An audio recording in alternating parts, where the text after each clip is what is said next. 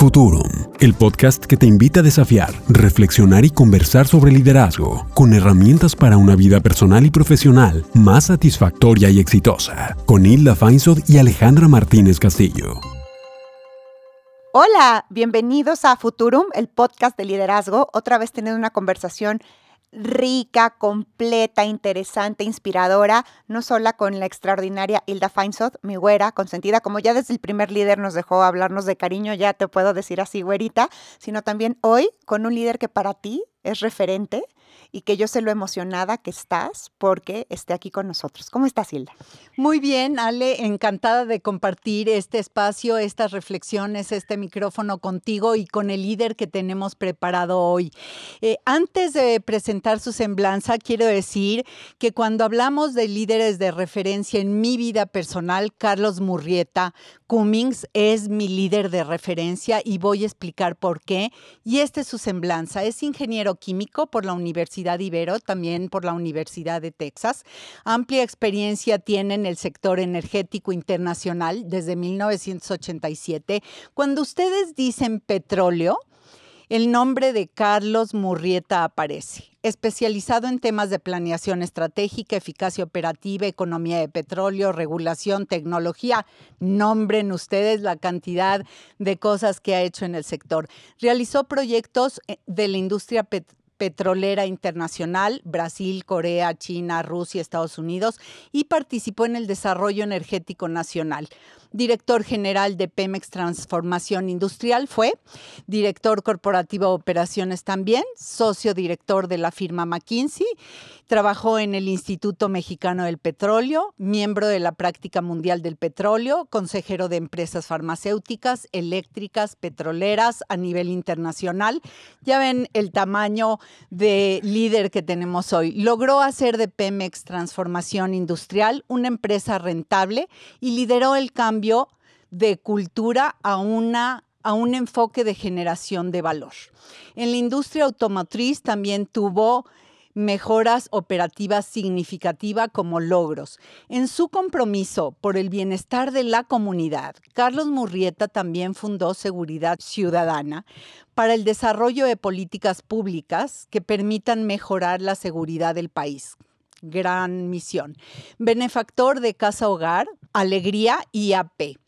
Para mí, Carlos es un líder destacado, no nada más para mí. Yo lo calificaría como perfectamente congruente, comprometido con las organizaciones y lo conozco especialmente por este compromiso que tiene con el desarrollo del talento de su gente y con un enfoque de valor a través de darle soporte a las personas para lograr lo mejor de cada una de ellas. Para mí, hoy es día de fiesta tenemos en el micrófono a Carlos Murrieta. Gracias, Carlos. No, al contrario, muchísimas gracias, Hilda, muchísimas gracias, Alejandra. La verdad es que es un placer estar con ustedes y pues ahora sí que encantó tener una plática a gusto con, ahora sí que amigas que nos conocen de tiempo. Muchísimas gracias y, este, y gracias por todo el apoyo que siempre nos han dado. Carlos, nosotras te conocemos. Dile a nuestro auditorio quién es Carlos Murrieta. Qué difícil cuando lo pones así, Ale. Mira, yo lo que te diría que soy, soy, como bien dices, ingeniero químico, padre de familia. Disfruto muchísimo estar con mi familia. Es, eh, la verdad es que es el eje de lo que me mueve. Eh, disfruto mucho mi trabajo. Eh, la verdad es que he tenido oportunidades valiosísimas y he sido muy afortunado, casi, casi desde saliendo de la carrera, con proyectos que siempre me han retado, con temas que me han retado y eso ha sido muy padre tanto en el Instituto Mexicano del Petróleo como en McKinsey Company. Eh, luego también la oportunidad que me dieron de incorporarme a Pemex, la verdad es que eso ha sido algo extraordinario. Fue una etapa muy, muy padre de mi vida en donde puedes hacer mucho, muchísimo. Y pues la verdad es que te permitan hacerlo no es sencillo. Eh, y pues ahora estoy con una empresa que nosotros lanzamos para seguir haciendo el desarrollar negocios, para seguir haciendo el mejorar empresas con un enfoque en las personas, que es lo que realmente me encantó de lo que pudimos hacer este, en la parte de Pemex. Entonces, pues yo te diría que simplemente un ingeniero, padre de familia que disfruta, que ha tenido grandes oportunidades, que ha tenido grandes retos también de salud y en ese sentido yo te diría que muy contento de lo que en dónde estamos y a dónde vamos. Me, llama mucho la atención que digas la palabra simplemente, ¿no? Simplemente un ingeniero siendo un eh, maravilloso padre de familia que ha logrado la transformación de organizaciones este, monstruosas, monstruosas, me refiero al tamaño, no solo los desafíos culturales, y después en, esta historia personal también de, no solo vencer a una enfermedad, sino salir renovado de ella. Y, y después de toda esta trayectoria, Carlos, ¿tú de cuándo te acuerdas que desde cuándo te consideras un líder? Eh, ustedes nada más van con puras preguntas difíciles. Este, a ver, la parte de, desde cuándo es un líder. Eh, yo te diría que, por ejemplo, mis padres me apoyaron mucho, a darme muchísima seguridad en lo que hacía, a tomar riesgos, a tomar eh, iniciativa y desde chico a tratar de apoyar un poquito más a, personas que eran menos afortunadas. Yo recuerdo desde la primaria, pues ser como que lo que le llamaban jefe de grupo, también en secundaria fui de los tres años, en dos de ellos jefe de grupo. En prepa también, en prepa uno de ellos fui eh, vicepresidente del comité de graduación, etcétera. Como que todo el tiempo estás como que metido, como que tomando iniciativa en cosas. Entonces es difícil que digas que en algún momento, obviamente en algunos hubo tropiezos, otros salieron muy bien. Creo que es el hecho es más como una actitud, una actitud de animarte a tomar el volante, en, te toque donde te toque. Yo creo que no tenemos que esperar a tener que tener la oportunidad de liderar una empresa o liderar un país o liderar, etcétera. Creo que lo podemos hacer en nuestro día a día y es más que nada una actitud. Entonces yo te diría que desde cuando, pues yo desde que recuerdo tomaba iniciativa a hacer cosas y eso fue muy muy importante y eso se lo debo sin duda alguna al apoyo y a la convicción y seguridad que me transmitieron en casa. Es maravilloso escuchar cómo desde casa vienen cimientos, pero Carlos, pintabas para eso, o sea, en la primaria, en la secundaria, en la prepa, en todos los sectores que has participado, has sido líder. Y la pregunta es, ¿quiénes son esos líderes que admiras? ¿Tus líderes de referencia cuáles son?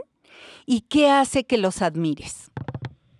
Mira, yo, creo que sin duda alguna mis padres. O sea, el son de que tienen características muy diferentes, pero la resiliencia que tiene mi madre, el, el ella poner eh, negocios, el ella poner cosas, el ella tener la iniciativa para apoyar gente, pues puso negocios para apoyar a, familiares, para ayudarlos a salir adelante, eh, el combinar su, su inquietudes con el ayudar, creo que fue viene de ella el hecho de mi padre una disciplina del trabajo absoluta, absoluta, este, una honestidad eh, total en pues, simplemente hacer lo correcto siempre. Y eso la verdad es que creo que me ayudó muchísimo. Desde el punto de vista de líderes que yo, pudiera ver eh, fuera de casa, alguien que yo respeto, admiro muchísimo, Nelson Mandela, porque creo que de alguna manera es fácil que te vaya Ahora sí que hacer las cosas bien cuando tienes todo a favor. Pero hacer las cosas bien cuando tienes muchas cosas en tu contra no es sencillo. Y la verdad es mm. que eh, pues él todo, todo en contra salió adelante. Ahora, también te diría que hay muchos, muchas historias inspiradoras muy cerca de nosotros, en todos los que están cerca de nosotros. A mí me llama mucho la frase de una película en donde hablando sobre eh, milagros de Dios y cosas por el estilo, hablaba que lo que era milagroso era como muchas veces una mamá soltera saca a un niño adelante, ¿no? Entonces, a veces tenemos que ver a los grandes personajes para decir, ay, mira, este es un líder, un héroe. No, líder y héroe son los que sacan su día a día bien. Y en ese sentido, este, estamos rodeados de muchísima gente. Muchos con los que yo trabajo ahorita les aprendo, les entiendo lo que está, entiendo lo que están haciendo, por qué lo están haciendo, y es padrísimo verlo. Pues yo te diría que sí, de acuerdo, hay ciertas referencias, pero la cantidad de gente alrededor de nosotros hace cosas extraordinarias, nada más que a veces no las volteamos a ver, pero todos son buenísimos. Lo que hay que hacer es estar atento a todas las bendiciones de personas que tenemos alrededor y cómo podemos aprender de ellos. Todos nos enseñan, todos. Ay, me, me gusta muchísimo esta, eh, este atributo de, de, maestros y aprendices, Carlos, ¿sabes? De, de, solo voltear a ver para poder descubrir esta parte que yo comparto contigo de los milagros cotidianos. Y, y de esta manera también poder transmitirlo. Y, yo sé que hay un, un, bagaje grandísimo y que tienes muchísimas cualidades y competencias para ser el líder que eres, pero ¿cuáles dirías tú que son tus tres cualidades más importantes como líder, el líder que te, hacen, que te hace hoy? Mira, esas, yo, yo, creo que si me hubieras preguntado hace tiempo, hubiera contestado diferente, porque uno va madurando, uno va cambiando en ese sentido. Yo te diría que la número uno es escuchar y, y preocuparme por explicarme bien. Muchas veces uno en, la juventud, en la falta de atención, uno siente que, que escucha y no es cierto, no entiende todo lo que está detrás, hay que saber leer entre líneas esta parte de muchas veces la gente te pide ayuda y tú ni te das cuenta o te están pidiendo que te quites y no te das cuenta. Entonces, escuchar y preocuparte por porque te entiendan, porque por explicarte bien. A veces hablamos de una manera que nada más nosotros nos entendemos. Eh, tenemos que preocuparnos en qué quiero lograr con la persona con la que estoy hablando y hablarle de esa manera. Entonces, para mí la primera es escuchar y preocuparme en explicarlo. La segunda, yo creo que ha sido fundamental, es flexibilidad e innovación. Eh, yo creo que si le preguntas a algunos de mis familiares cómo era, yo te decían que era cuadradísimo en mi forma de pensar, en mi forma de, de juzgar, en, muchas cosas. Y yo creo que eso te va cambiando y vas entendiendo que tienes que preocuparte en ser, en, disfrutar, en vivir bien. Y eso te obliga, eh, inclusive en la forma de trabajar con la gente, es ser sumamente flexible e innovador. Tienes que hacer cosas nuevas, tienes que de alguna manera ver el momento y, y pues cambiarlo. Y a lo mejor tenías un plan de hacer una maestría, no sale eso, vas por otra, pero no es el fin del mundo. Eh, esa, esa flexibilidad, esa innovación de estar buscando nuevas cosas, creo que es uno de los elementos más importantes. Y tercero, que yo creo que es una característica fundamental, es tomar riesgos y la responsabilidad que ello implica. Si no tomas riesgos, pues realmente no puedes estar liderando nada, vas a seguir las cosas y puede estar, hay gente que es muy feliz haciendo eso. en mi caso en particular, creo que el tomar riesgos, el poner un negocio, el salir de una empresa como McKinsey, que la verdad es una gran, gran escuela, es una gran institución, y pero pues te invitan a ser director de operaciones en Pemex, pues no la puedes dejar pasar. Entonces, oye, pero es que aquí tienes más ingreso, mucho más ingreso, no tienes problemas políticos, no nada. Está bien, pero podemos poner un granito de arena. Esa tomar riesgos y responsabilidad ha enriquecido muchísimo mi vida y yo creo que es una parte importante que empujaría a muchos a hacerlo. Este, ahora, con cada toma de riesgos hay una responsabilidad, porque cada decisión que tomamos tiene consecuencias, no hay nada que no lo tenga. Entonces simplemente pues tenemos que analizarlas, entenderlas y hacerlo. Y nunca, nunca hay nada tan malo. Este, así como tampoco hay nada tan bueno. Siempre es una mezcla de todo. Entonces, tomar riesgos y responsabilidad. Entonces, yo te diría, forma de síntesis, uh, Ale y Hilda, que son escuchar y preocuparme porque me entiendan, flexibilidad e innovación y tomar riesgos y responsabilidad. Esas son las tres que yo trataría de manejar como las más importantes. Te escucho y yo que te conozco diría, de veras describiste perfectamente la persona que eres y el liderazgo que tienes. Y una pregunta que seguramente la gente quiere escuchar respondida por ti es, ¿de qué madera estás hecho, Carlos? Este, mira, y esta la saco de una canción que habla así, de, eh, de junco. O sea, ese, este árbol que, que, la va con el viento se dobla pero no se quiebra. Tú no puedes estar en un lugar y sentir que nunca va a haber este, turbulencias, que nunca va a haber aires fuertes, que nunca va a haber problemas. Siempre los va a haber. El chiste es que no seas un árbol de una madera tan sólida o tan, tan, tan rígida, perdón, que de alguna manera el viento te quiebre. Tú tienes que tener suficiente fortaleza, pero al mismo tiempo flexibilidad para doblarte con el viento, pero seguir entero. Entonces, a mí la, la, madera que me gusta y tengo por esta canción es esta de junco, el junco como tal sí, me gusta mucho también esta, esta claridad de ir a, esta alegoría, ¿no? Si fuera una madera, sería este tipo de madera donde hay firmeza, pero hay, hay, flexibilidad, no dureza. Y hablando de estos vientos y tormentas, bueno, qué, qué mejor año para observarlo y para igualarlo que 2020. Y la pregunta, Carlos, es, ¿qué cómo has modificado en este contexto actual? O sea, en este contexto donde yo sí creo que, que todos los que somos de diferentes maneras, incluido el Junco, ha sufrido algún movimiento, ¿no? No, seguro. A ver, eh, eh, es muy curioso, Ale, con esta pregunta de este año en particular. Eh, sin duda ha sido un año complicado, ha sido un año que no esperábamos nadie. Es un año en el cual tuvimos que cambiar muchísimos hábitos y muchísimas formas de hacer las cosas. Creo que lo que a mí eh, me ayudó mucho fue que en, el negocio que estamos, en el despacho que pusimos en Iraltus, nos preocupamos mucho por el, nuestro enfoque principal fue, primero esperamos que no pueda durar a todo el año, ¿no? Entonces lo que dijimos, vamos a preocuparnos por el bienestar de la gente y el bienestar de nuestros clientes. Y cambiamos rápidamente todo para que así fuera. Y eso nos ayudó muchísimo. Cambiamos a tener, este, inmediatamente cerramos la oficina desde el 16 de marzo del 2020 y a partir de ahí todo ha sido home office. Básicamente tenemos prohibido ir a visitar clientes y cosas por el estilo y los clientes han tenido la amabilidad, el entendimiento para permitirnos. Eh, eh, nos hemos preocupado por tener este, actividades de distracción. Tenemos todos, casi todos los viernes o jueves, una, una sesión de juego entre todos los de la oficina. Tenemos una sesión mañanera.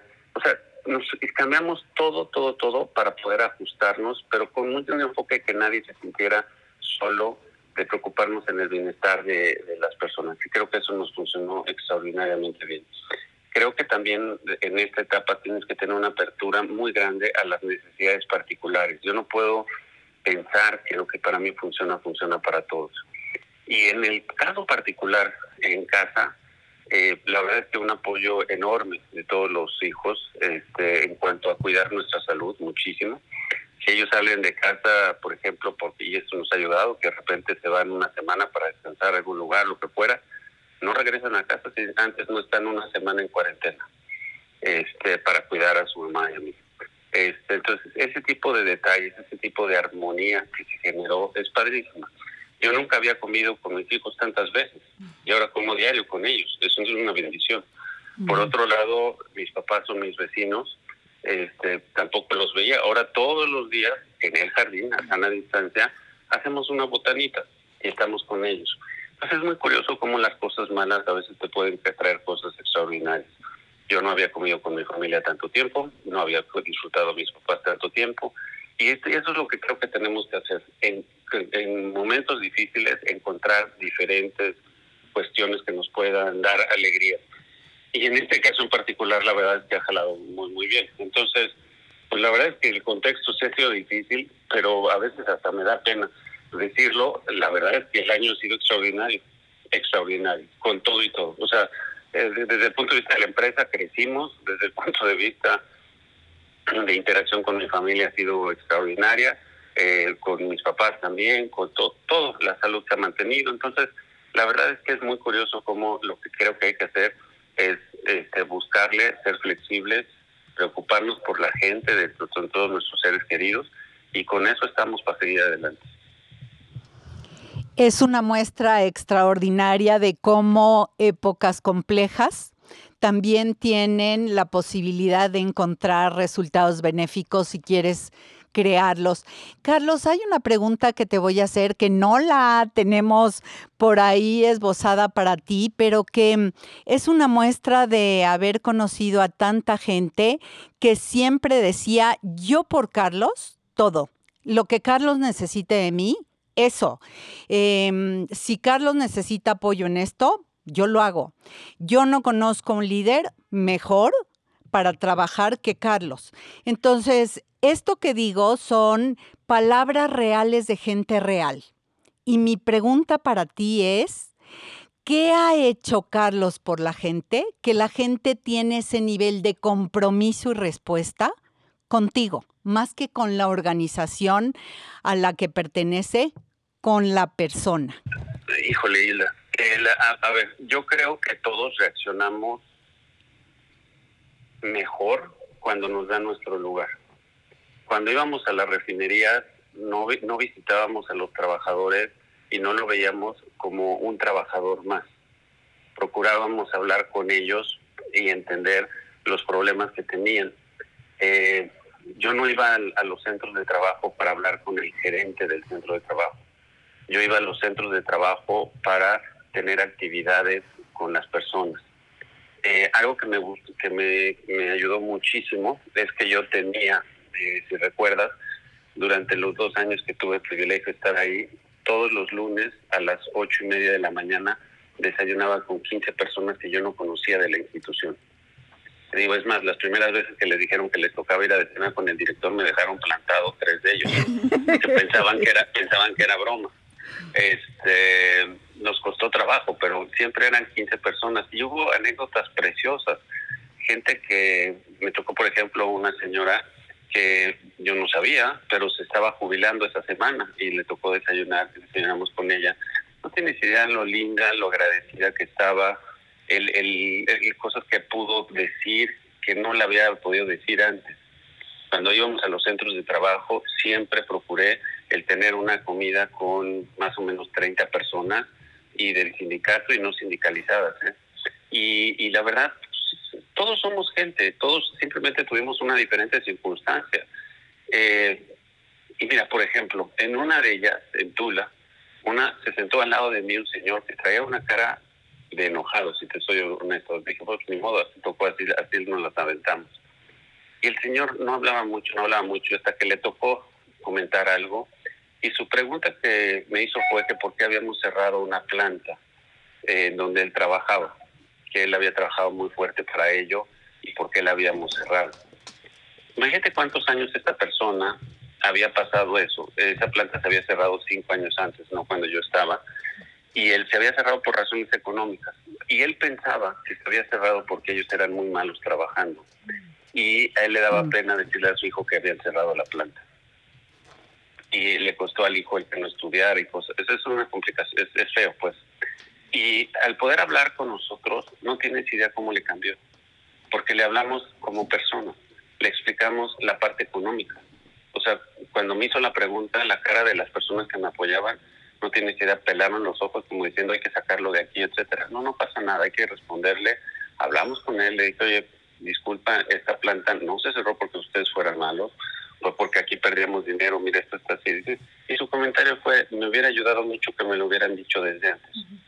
Cuando tú le hablas a la gente, le explicas lo que estás haciendo, la gente se siente valorada. Lo que no podemos hacer, por más grande que sea la empresa, eran del orden de 30 mil empleados los que estaban dentro de Pemex Transformación Industrial, pero lo que no puedes hacer es no considerar a cada uno una persona. Cuando te preocupas por ellos, cuando, cuando ves eso, la reacción es distinta, porque entonces te vinculas con ellos como persona, no como el jefe. Recordarás, Silda, eh, que nosotros pusimos con apoyo de algunos amigos tuyos y contigo el hecho de que pudieran tener coaches para poder mejorar a las personas. Este, recordarás que hubo una persona que dijo, me pidió autorización para que el coach no le ayudara en cosas del trabajo, sino personales, en relación con su esposa. Este, y le dimos luz verde.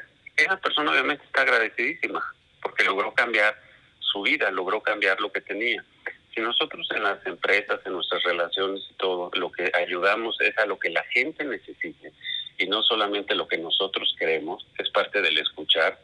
Yo creo que eso es de las cosas que más ayuda a que la gente esté totalmente convencida de estar contigo, porque no están contigo por el sueldo, no están contigo, pues están contigo porque los trataste como personas, les diste su lugar y los estás ayudando como personas esas lealtades de personas son inquebrantables. Sí, es, es, maravilloso poderlo escuchar así, porque muchas veces lo oímos como cliché, ¿no, Carlos? Como de no, mira, trata a las personas como personas y llámalas por su nombre. A mí este, este dicho indio me encanta de que la palabra más dulce que un ser humano puede escuchar es un nombre dicho con respeto, ¿no? Con dignidad.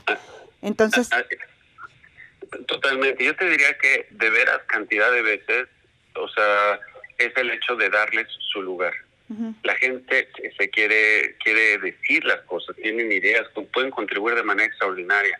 Lo único que hay que hacer es escucharlos y enfocar el esfuerzo que tienen.